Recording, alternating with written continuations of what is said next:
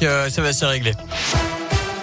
Salut Nico et une bonne année bien sûr à vous et à tous les auditeurs. À la une, un mois de janvier qui s'annonce tendu dans les écoles. C'est ce qu'a reconnu Jean-Michel Blanquer tout à l'heure après avoir dévoilé le nouveau protocole sanitaire en vigueur depuis aujourd'hui.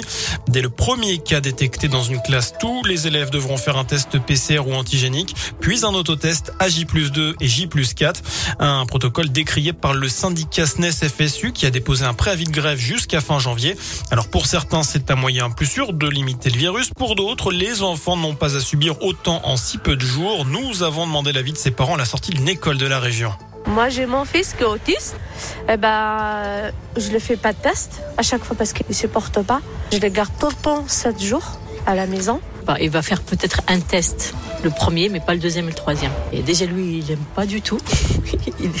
il, trouve que c'est désagréable. Apparemment, pour les moins de 6 ans, c'est pas forcément obligatoire, mais après, euh, enfin là, sur l'urgence, on l'a fait.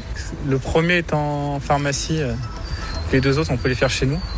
Donc ça, c'est peut-être pas mal. Ou alors après, bon, il faut que tout le monde joue le jeu.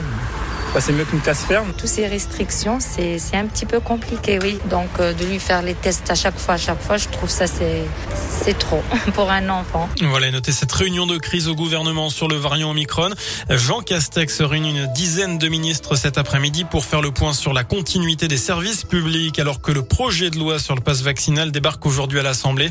Olivier Véran craint la saturation des lits conventionnels à l'hôpital en janvier avec le Covid, la grippe et la gastro, mais pas en réanimation parce que le variant Omicron est moins dangereux. Le ministre de la Santé dit aussi espérer avec la vaccination et ce variant très contagieux que l'immunité collective se rapproche rapidement des 100%.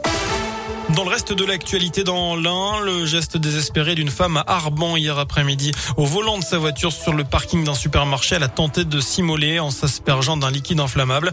Des témoins se sont précipités pour éteindre les flammes et la sauver. À l'arrivée des pompiers, selon le progrès, elle n'a pas pu expliquer son geste. Souffrant de brûlures aux jambes, cette femme de 47 ans a été hospitalisée à Oyonnax, mais ses jours n'étaient pas en danger. En foot, la suite des 16e de finale de la Coupe de France. Ce soir, le Paris Saint-Germain se déplace à Vannes.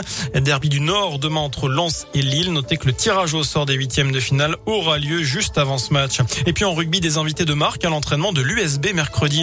William Servat et Karine Guézal, membres du staff du 15 de France, viendront apporter leur expertise au nouveau manager général Bressan, à savoir Fabrice Estebanez. Euh, entraînement ouvert au public dans le respect des règles sanitaires. Enfin, à peine les fêtes passées, c'est souvent le même spectacle, des sapins abandonnés sur le trottoir. La ville de Bourg propose de les récolter. Cinq points de collecte seront ouverts dans le centre-ville pendant dix jours à partir de demain. Il est aussi possible de les emmener en déchetterie, mais attention, les sapins ne doivent pas être décorés sans neige artificielle ni dans un sac à sapin. Voilà pour l'essentiel de l'actu.